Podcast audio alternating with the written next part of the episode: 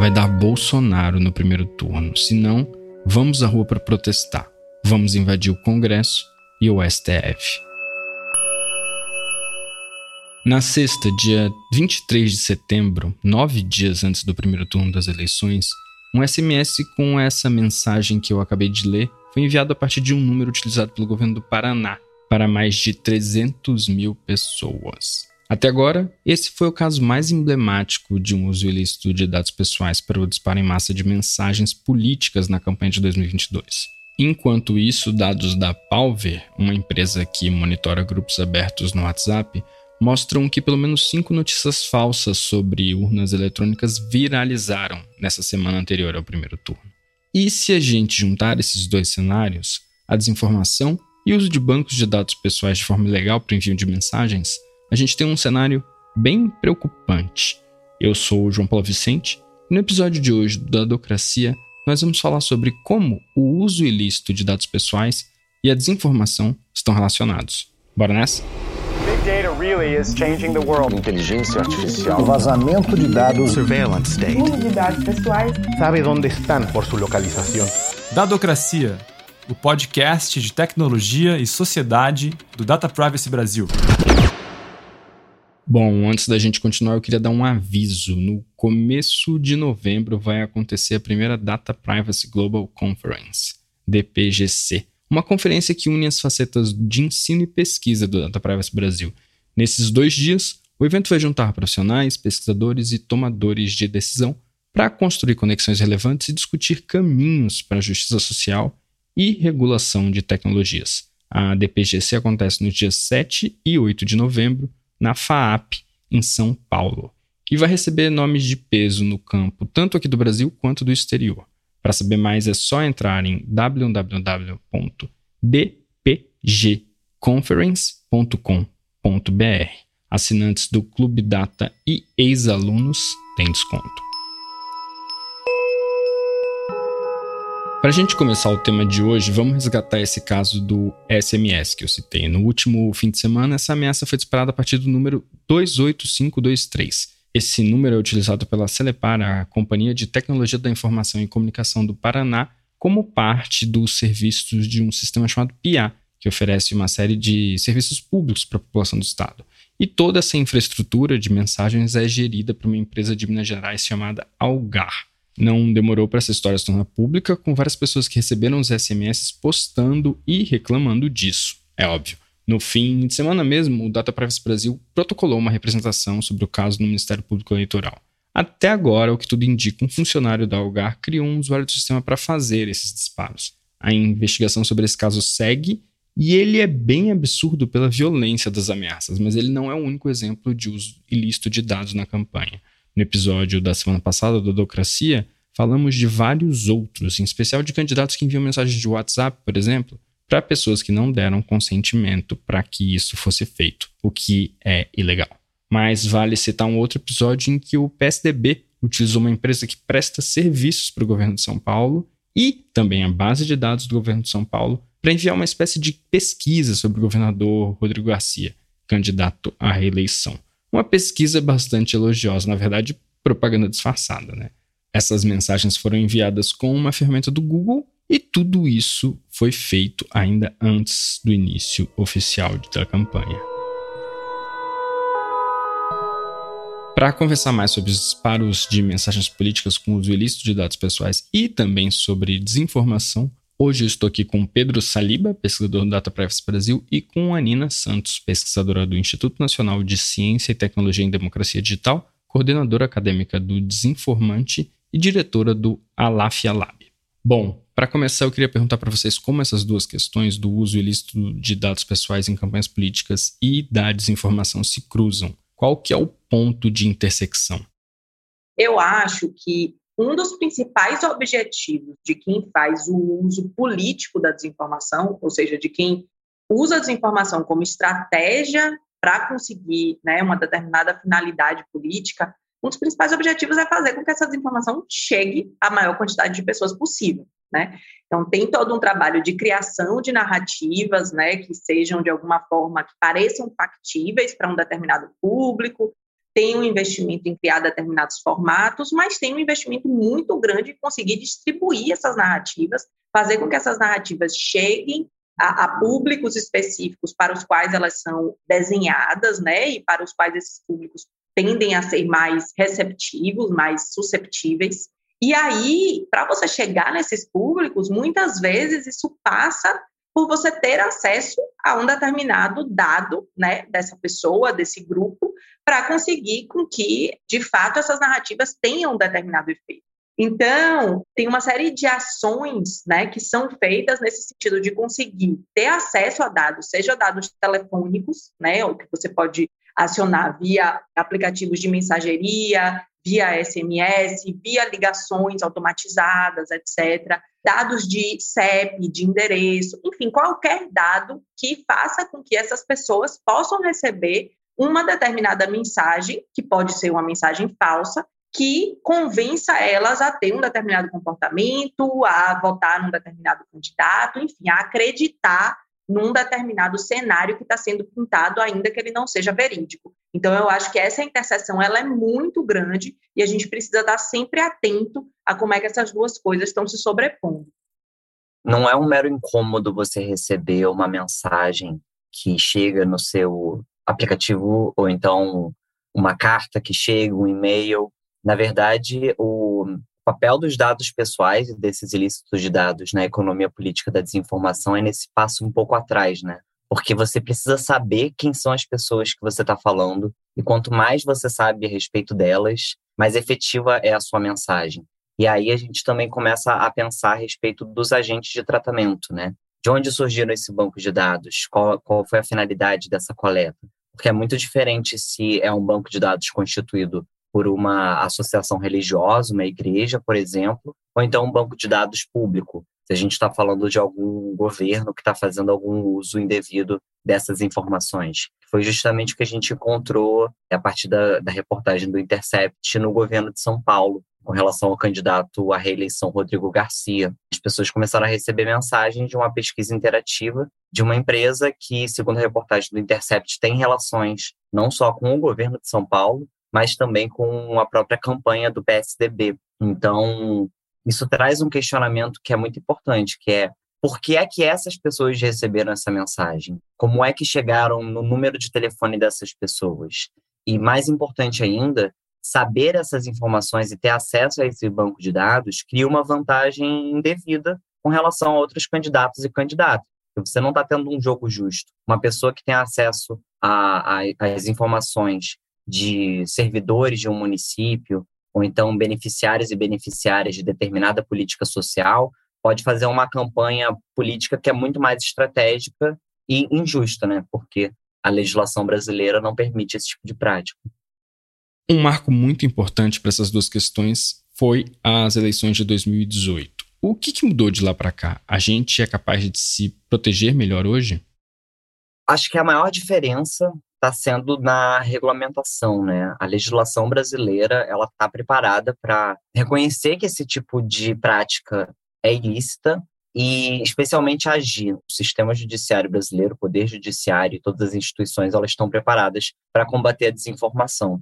Um dos marcos dessa nova legislação foi a reportagem da Patrícia Campos Mello a respeito dos disparos massivos em 2018. E aí, a partir da resolução 23.671 de 2021, foi definido o que é disparo de massa, foi definido que não é possível utilizar esse tipo de recurso a não ser que tenha consentimento das pessoas. Então, eu acho que uma das principais questões é realmente essa, esse novo cenário legislativo, né? Já em relação à desinformação, eu acho que o cenário é um pouco diferente, né? Porque, por um lado, eu acho que a gente não avançou tanto em termos desse cenário né, de regulamentação, digamos assim, da, das fake news, nem do ponto de vista institucional, ou seja, jurídico-legislativo, nem do ponto de vista das plataformas. Houve avanços, sim, mas a gente não tem ainda, do meu ponto de vista, um quadro legal que dê conta do tamanho do problema. Então, vou, vou falar um pouquinho mais disso daqui a pouco. Mas por outro lado, do lado positivo, eu acho que uma grande mudança que houve, sobretudo de 2018 para cá, no caso brasileiro, é o nível de conhecimento e de pauta, digamos assim, que a desinformação virou. né? Então, o tema da desinformação está presente no debate público, está presente nas mesas de bar, está presente nos grupos de WhatsApp. Então, é um tema recorrente que as pessoas estão atentas, que muitas vezes as pessoas estão tentando evitar de amplificar, né? Então, as pessoas tem uma coisa de conhecimento também do, do ambiente digital, né? De ah, o que, é que eu faço quando eu recebo informação que eu não tenho certeza se é verídica, como é que eu posso proceder, como é que eu posso checar, o que, que é uma fonte confiável, o que, que não é. Evidentemente, a gente não tem uma, um acordo né, sobre essas questões do que é uma fonte confiável ou não, mas o fato desse tema ter se tornado mais recorrente faz com que estejamos todos mais atentos a ele. Então, eu acho que esse é um lado positivo. Do outro lado, houve avanços, sim, tanto do ponto de vista das plataformas, né, da, da chamada autorregulamentação, e aí, sob muita pressão da sociedade civil, então a sociedade civil teve e tem um papel absolutamente essencial em fazer com que as empresas de internet adicionem né, novos termos nas suas regras de uso, incluam novos tipos de desinformação que estão surgindo e por aí vai mas ainda temos muitas deficiências. Né? Então, a gente tem, por exemplo, é, um documento que foi assinado por 116 instituições da sociedade civil, pedindo né, para as plataformas que elas tomem determinadas ações em relação ao sistema, ao momento eleitoral que a gente está vivendo, para garantir né, um momento eleitoral efetivamente democrático, respeito ao resultado das urnas e por aí vai. E esse documento, então, houve um documento inicial com uma série de demandas, e agora a gente já tem um segundo documento que avalia um pouco o que foi feito né, nos últimos três meses aí, desde, desde que o primeiro documento foi enviado, e a gente vê que ainda tem muitos problemas. Né? A maior parte das plataformas não tem uma política explícita contra levantes contra o sistema democrático, contra a integridade eleitoral. A gente ainda tem muitas falhas e, para além disso, a gente tem um outro, um outro momento, digamos assim, de falha, que não é a construção da política em si, mas é como essa política é efetivada. Né? Então, a gente tem estudos que mostram, por exemplo, que apesar das regras do Facebook não permitirem anúncios que questionem a integridade eleitoral, que questionem as urnas eletrônicas e por aí vai, um estudo feito pela Global Witness, que é uma organização internacional de direitos humanos, e pelo NetLab da UFRJ, mostrou que é possível colocar esses anúncios na plataforma. Né? Eles fizeram testes com esse tipo de anúncios, inclusive com anúncios feitos de fora do país, pagos com moeda estrangeira, com uma série de não, não declarados como anúncios sensíveis, então uma série de é, infringindo uma série de regras da própria plataforma e mostraram que isso ainda é possível de ser feito. Então, a gente tem, por um lado, políticas de autorregulação insuficientes, por outro lado, a não aplicação das políticas que existem, e do ponto de vista mais macro, né, da, da, da regulamentação que está fora das plataformas, a gente teve alguns avanços, mas não muito, né? Então, o debate do PL 2630, né, que ficou conhecido como PL das fake news, foi um debate muito intenso que envolveu né, várias organizações da sociedade civil, de várias áreas diferentes, organizações de imprensa, e a gente né, não conseguiu chegar a aprovar né, uma versão final do CPL. Então, acho que ainda tem um longo caminho aí que precisa ser construído. Nina, eu fico com a impressão de que houve uma redução no nível de produção e espalhamento de desinformação, de fake news. Eu tenho a impressão de que a gente está numa situação, se não melhor, pelo menos não tão absurda quanto em 2018. Não tem nenhum tipo de mamadeira de piroca, por exemplo. O que, você acha? Então, eu acho que, de fato, é um cenário menos abrupto, digamos assim, né, do que o que a gente viu em 2018. Então, não tem uma mamadeira de piroca 2.0, né? Só que isso tem um lado bom e um lado ruim, né? O lado bom é que, de fato, parece que há hoje mais dificuldade de conseguir circular na sociedade mentiras tão absurdas quanto as que circularam em 2018, ainda que em públicos que tendam a ser mais susceptíveis a esse tipo de, de discurso. Então, isso é bem positivo. Por outro lado, a gente tem a repetição de uma série de fake news que estão circulando há muito tempo. E uma das coisas que garante a efetividade de um discurso desinformativo é justamente a repetição.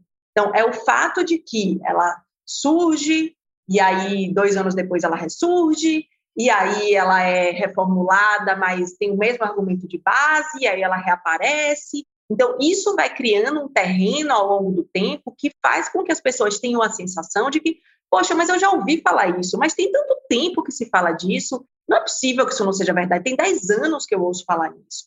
Então, tem um nível de consolidação também de determinados discursos de desinformação que é bastante grave, né, nesse sentido. A gente viu, inclusive, assim, agora, mesmo na história de não existir uma mamadeira de piroca 2.0, eu acho que isso não significa que não se tenha tentado. Então, a gente viu em monitoramentos absurdos e continua vendo, aliás. Então, assim, estou dizendo isso aqui na, no dia 27 de setembro. Ainda temos dias para a eleição, né, o primeiro turno. E esses últimos dias tendem a ser bastante intensos. Então, a gente precisa ter aí, ficar com a guarda bem alta, redobrada, de olho no que, que pode rolar, porque as tentativas estão acontecendo. A questão é que me parece que os, os discursos mais absurdos não estão conseguindo circular de forma tão intensa, mas a ver os próximos capítulos. Nessa mesma linha, Pedro, eu estava pronto, enquanto preparava aqui o episódio, para falar que, apesar dos inúmeros casos de mensagens políticas enviadas por WhatsApp e e-mail para pessoas que não haviam se cadastrado para receber essas mensagens, parecia que não havia nenhum caso muito grande de uso ilícito de dados. E aí, no final de semana, a gente teve esse episódio de envio de ameaças e convocação para um golpe a partir de um número usado pelo governo do Paraná, sobre o qual eu falei no começo do programa. Então, o problema está posto, né?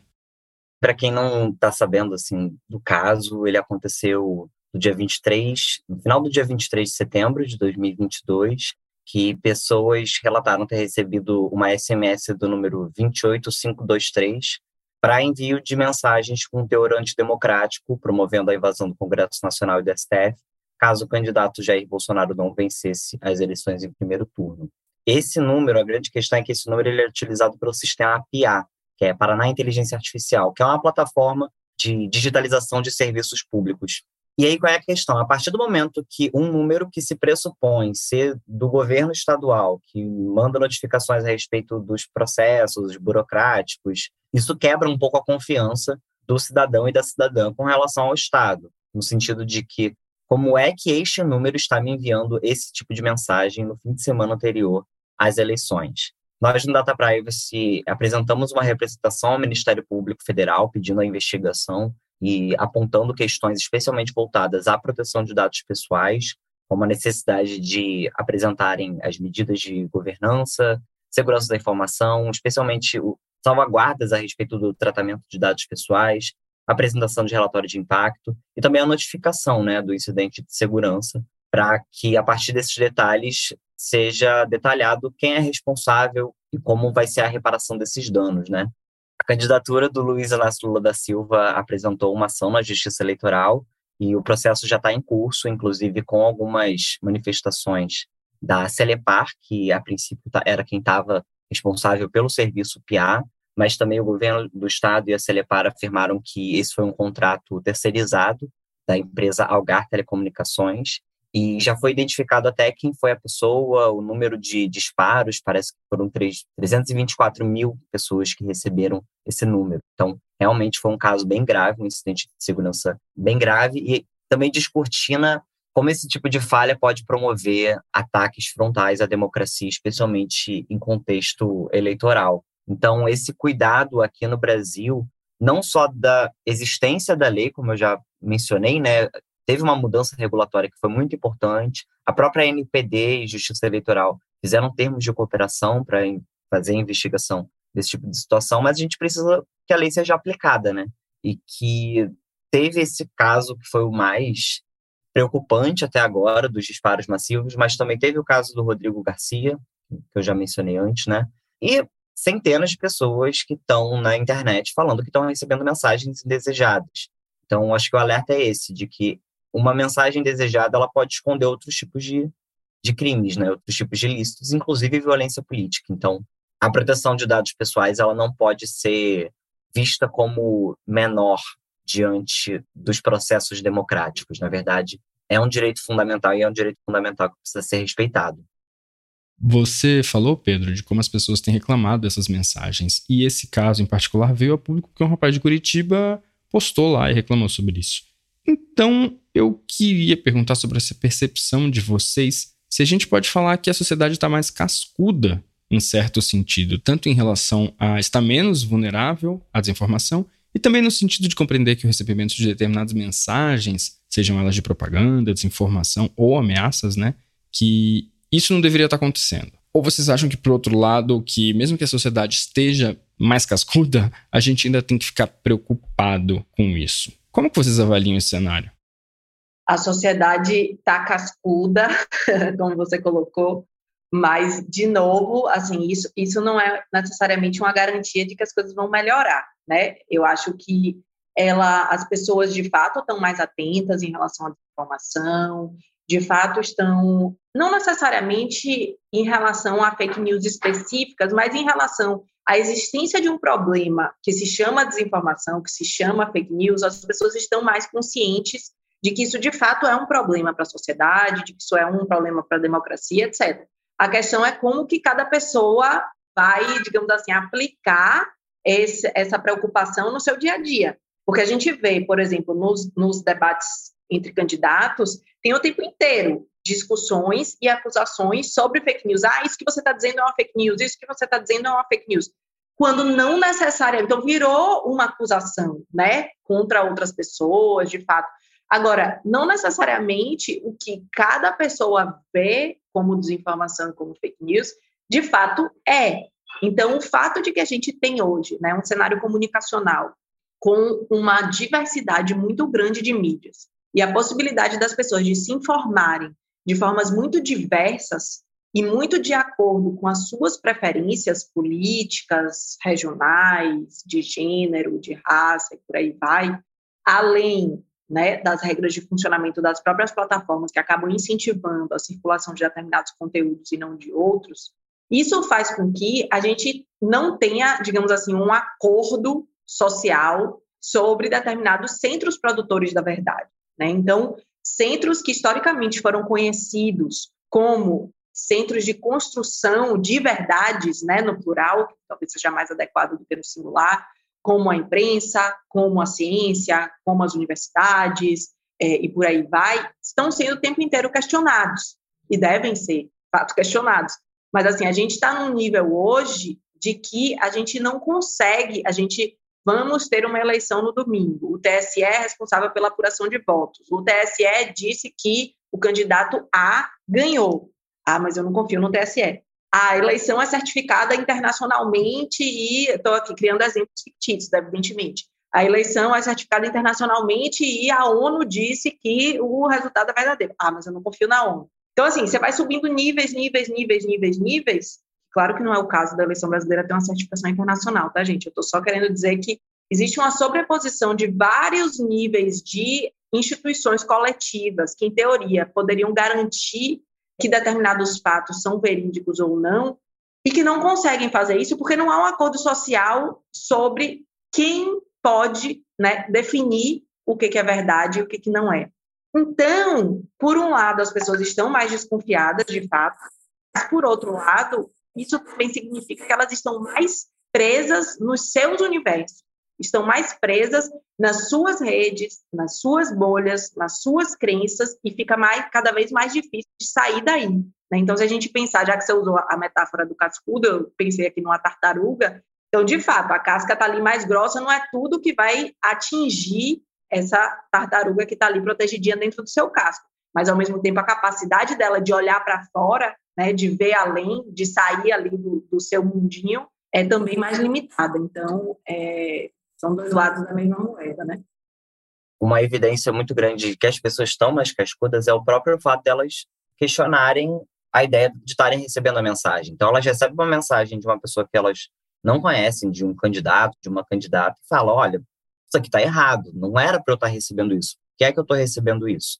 Está existindo um pouco mais essa preocupação e esse fomento mesmo da cultura de proteção de dados, né? As pessoas já sabem, já ouviram falar de LGPD, já sabe de dado pessoal, de cadastro, pode trazer problema, mas também acaba que o, o debate ele, ele parece sempre ter um obstáculo, assim, não, não parece também ir muito além. Então, ah, eu recebi essa mensagem, então bloqueei ou então reclamei no Twitter. Mas a gente pode pensar também esse tipo de tratamento de dados para fora do contexto eleitoral. Então, a desinformação ela não vai acabar com o fim das eleições. Na verdade, grupos políticos articulados podem, de má fé, por exemplo, utilizar bancos cadastrais para espalhar mentiras ou então para fomentar algum tipo de debate que não que a gente já teria superado ou então ficar promovendo a desconfiança em instituições e na ciência. A gente viu isso acontecer com a pandemia mesmo.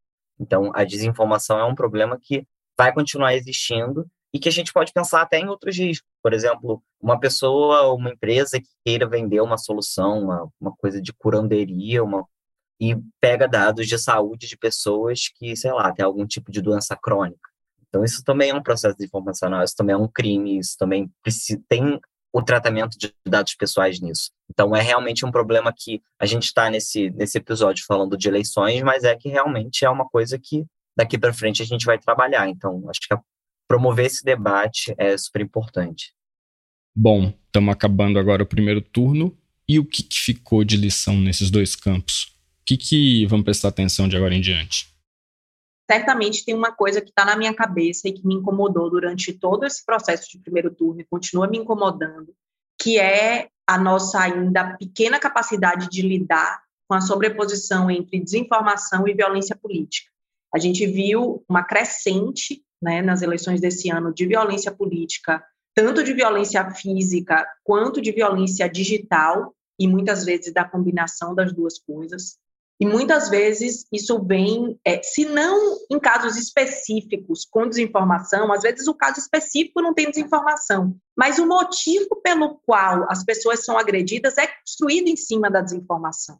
Né? Então, na medida em que você vai construindo é, um cenário em que discursos do tipo está tentando se implantar um regime comunista no Brasil. Os comunistas vão comer criancinhas, os comunistas vão fechar igrejas, os comunistas vão, enfim, fazer acontecer. E aí alguém é atacado porque, em teoria, está defendendo um, candidato ou uma candidata que é comunista. Esse crime de violência política ele é também fruto da desinformação. Ainda que não se tenha espalhado uma mentira específica sobre aquela pessoa, etc. Eu acho que as eleições desse ano mostraram que é, os efeitos concretos da desinformação na vida das pessoas, tanto de candidatos e candidatas, quanto de eleitores e eleitoras, é muito concreto. E, mais do que isso, que esses efeitos têm um viés de gênero e de raça muito graves. Então, eu acho que esse é um ponto que a gente vai precisar ter muita atenção no cenário pós-eleitoral, que a gente precisa atuar de forma muito contundente porque é um problema ainda pouco enfrentado e que tem efeitos muito nefastos na nossa vida social. Nossa parte, a gente já estava esperando que esse tipo de ilícito de dados fosse acontecer, disparos massivos de mensagens. Foi um, bem diferente do caso de 2018, né, que a gente da reportagem da Patrícia Campos Melo de toda uma estrutura e de aquelas imagens dos celulares todos conectados, mas ao mesmo tempo que a gente está ainda amadurecendo também, né? Porque estamos no, no olho do furacão, mas são algumas reflexões de que a primeira é que as agências de publicidade política elas acabam agindo também da forma do varejo, porque muitas agências de marketing vendem produtos e aí acabam pegando um cliente político e aí acabam trabalhando das, da mesma maneira, sendo que precisa ter mais cuidado com relação a isso e também uma atenção maior aos bancos de dados públicos, assim, que ainda estamos né, com investigações em curso para ver o que está acontecendo, mas está se destacando esse caso de utilizar bases de dados de instituições públicas para disparos com relação a determinado candidato ou candidata. Então, são alguns pontos e eu espero que daqui para frente tenha mais um amadurecimento né, a respeito do, do pode e do que não pode relação ao tratamento de dados para agentes políticos. Para acabar, esse episódio está indo ao ar três dias antes do primeiro turno. Ainda vem coisa pela frente. Não acabou? O que, que vocês acham? Com certeza não acabou. Acho que estamos todos cansados desse processo que tem sido bem intenso, mas a gente precisa aí retomar as forças para esse último período. Eu acho que tanto esses três últimos dias antes do primeiro turno, quanto o período entre primeiro e segundo turno vão ser bem intensos. A gente deve ter muita circulação de desinformação, muitos movimentos de último momento, porque existe uma tentativa de mudar esse voto na última hora, né? E quando você tem movimentos muito bruscos, muitas vezes a, a possibilidade de reação rápida ela é muito difícil. Então a gente precisa redobrar os cuidados aí nesse período e também ficar atento ao dia seguinte das eleições, né? Tanto o dia seguinte do primeiro turno quanto do segundo. Tem um processo muito importante aí de apuração, de ratificação desses resultados, para a gente garantir que, de fato, a gente tenha um processo democrático respeitado no nosso país. Então, vamos aí levantar e manter as energias altas aí no próximo período. Em breve, espero que a gente possa descansar um pouco. Concordo, eu acho que esse, essa última semana antes do primeiro turno é especialmente importante, porque muita gente, né, como a Nina falou, está decidindo o voto, então muita gente vai começar a receber mensagem de deputado ou deputada, candidato, candidatos que não conhece nesse momento para estar tá na lembrança, né? Só passar o olho e ver. Então, e além disso, para além do, do primeiro turno também, é, e mesmo depois das eleições, as investigações elas vão continuar em curso, né? Então, o próprio caso dessas SMS do sistema PA já está com ação judicial, então o caso do Rodrigo Garcia também, a gente está esperando que o Ministério Público entre com a representação na Justiça Eleitoral. Então, é acompanhar, porque isso, o debate de agora vai definir as próximas eleições e a dogmática que a gente está, o tamanho do problema que a gente está lidando também, né? Esses foram Pedro Saliba, pesquisador do Data Privacy Brasil, e a Nina Santos, pesquisadora do Instituto Nacional de Ciência e Tecnologia em Democracia Digital, coordenadora acadêmica do Desinformante e diretora do Alafia Lab. E hoje, Dadocracia acaba por aqui. Em duas semanas, a gente volta a falar das eleições. Se você quiser dar um alô pra gente, é só escrever para dadocracia.dataprivacy.com.br. O roteiro e a produção desse episódio são meus, a edição de som é da Vega Filmes e a trilha e vinheta original são do Paulo Pinheiro e Diogo Saraiva. Obrigado por nos ouvirem e até a semana que vem. Tchau, tchau.